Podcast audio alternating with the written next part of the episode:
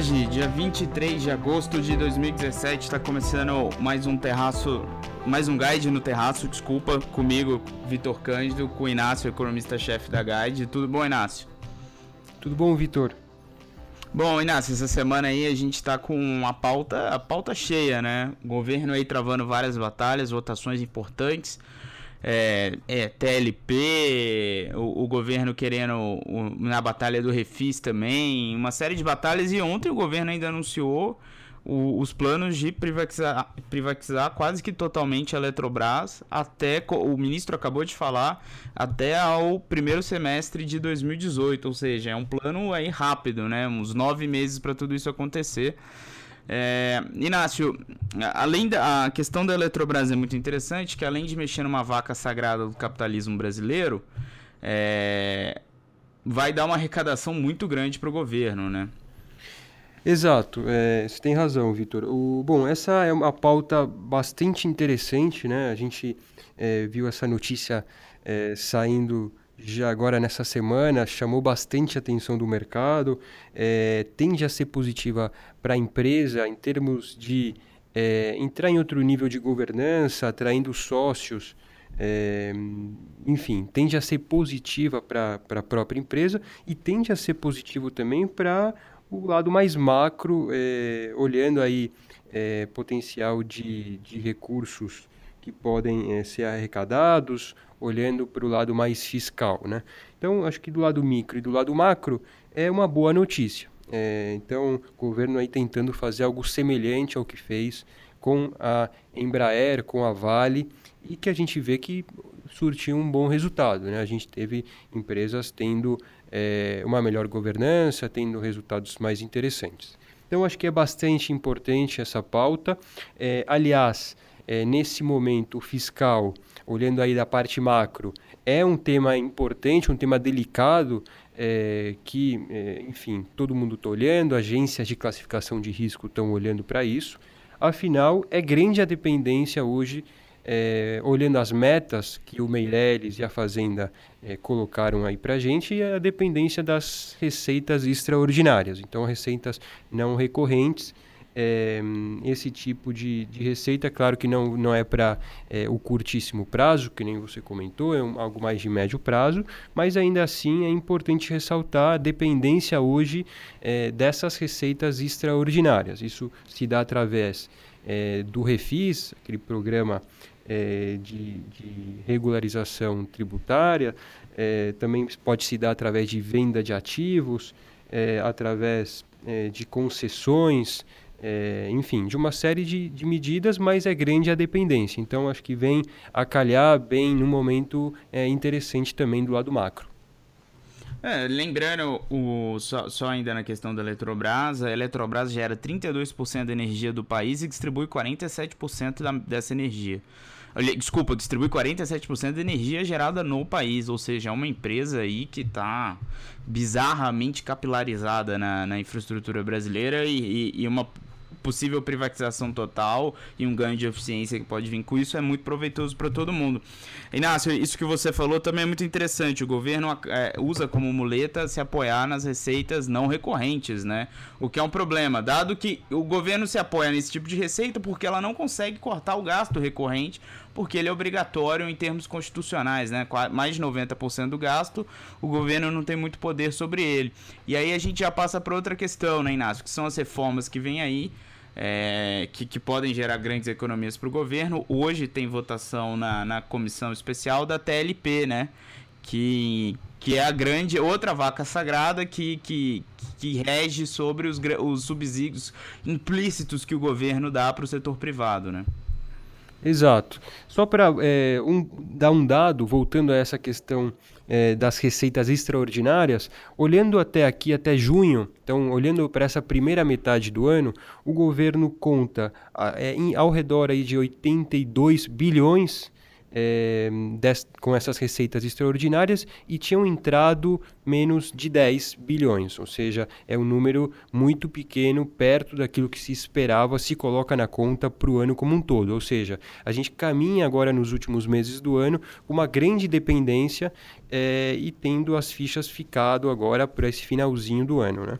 É, bom, em relação à TLP, você tocou num ponto é, bastante importante. É, essa, essa TLP tenta diminuir aí os subsídios implícitos que não passam por congresso, que têm sido dados a grandes empresas. Aliás, chama a atenção, olhando aí para os empréstimos do BNDES, o quão focado em grandes e médias empresas têm sido os empréstimos do BNDES, mais até do que grandes bancos privados. Então, realmente é um ponto é, importante para essa agenda é, do país.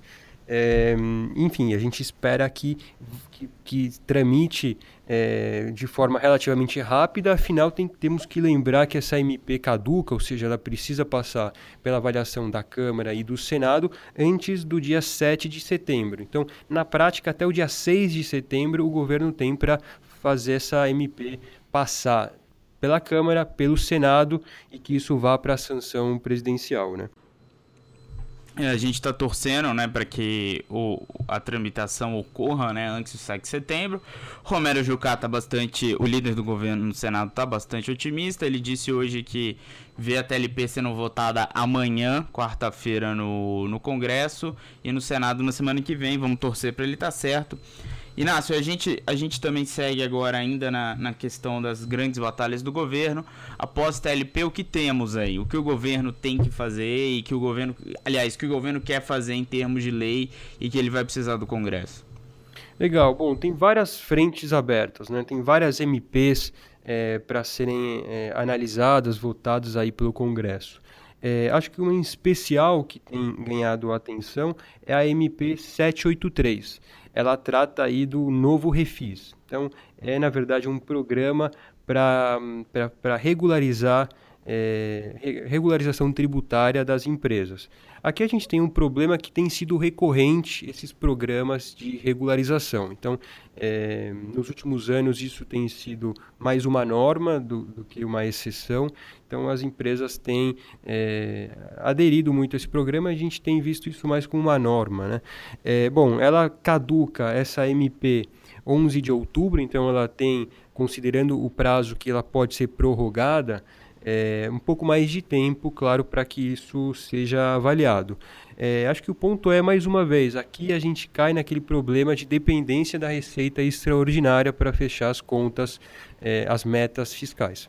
Então, a princípio se falava numa proposta aí que poderia arrecadar 13 bilhões, ela foi desfigurada pelo, pelos congressistas é, e se considerava que a proposta final não geraria nenhum bilhão de, de receitas e agora o governo tenta achar um meio do caminho, um meio termo é, para levar isso adiante.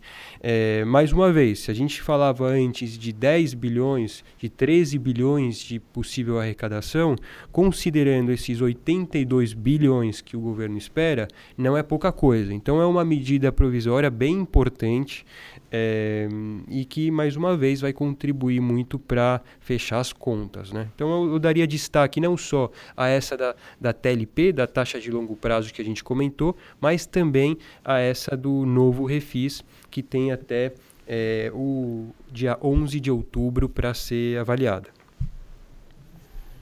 O Inácio, tem uma outra coisa bastante interessante que você acabou de falar. O problema do refis é isso que você disse, ele, ele, ele tem uma carga de risco moral muito grande, né? Ele tem sido exatamente uma regra, né? É, ele vem acontecendo ao longo dos anos, então ah, grandes empresas é, acabam se financiando às vezes no, no, no, imposto, né? No momento de crise ele deixa de pagar um imposto, ele usa esse dinheiro como um capital de giro e no final ele, ele sabe que vai demorar para ser autuado pela Receita Federal, ele sabe que tem um refis e, e, e pau na máquina, literalmente. Ninguém tá, tá nem aí para isso. É, eu tenho um dado aqui, Inácio, no Brasil demora em média 4 anos para essa atuação, a autuação da Receita Federal vir. Então, vale super a pena não pagar, né? E, e os deputados agora nesse novo refis estavam querendo desidratar ao máximo o quanto o governo ia ganhar ao custo da sociedade e dando um benefício enorme para os devedores, né? Esse é outro problema, né? Uhum, exato. Inclusive o próprio Henrique Meirelles no aumento do Piscofins usou como justificativa, uma das justificativas dele foi que o governo tinha medo do refis ser um desastre, né? Uhum. É, o próprio Temer recentemente também é, deu essa, essa desculpas aí entre aspas, né, para falar do, da necessidade de elevação de impostos. É, então é extremamente relevante. É, estamos de olho. Inácio, essa semana acho que a gente fica por aqui. já foi, acho que a gente já, já, já tá muito. Acho que a gente já assustou bastante o nosso ouvinte no começo da semana. Mas a tá gente tá torcendo. É, é, é uma coisa importante a gente dizer que a gente tá torcendo para que todas essas medidas passem, né? É, porque a gente quer ver a eficiência, né? A gente, além da gente comentar, a gente quer ver o país um pouco melhor e essas medidas têm, têm potencial para isso, né, Inácio? Exato, exato. Então a gente fica aqui na expectativa dessa, dessas aprovações e aí no, nos próximos podcasts a gente comenta aí como tenha sido a evolução delas, né? É, estamos de olho aí, estamos de olho em tudo. Inácio, um abraço, até semana que vem. Um abraço, até semana que vem.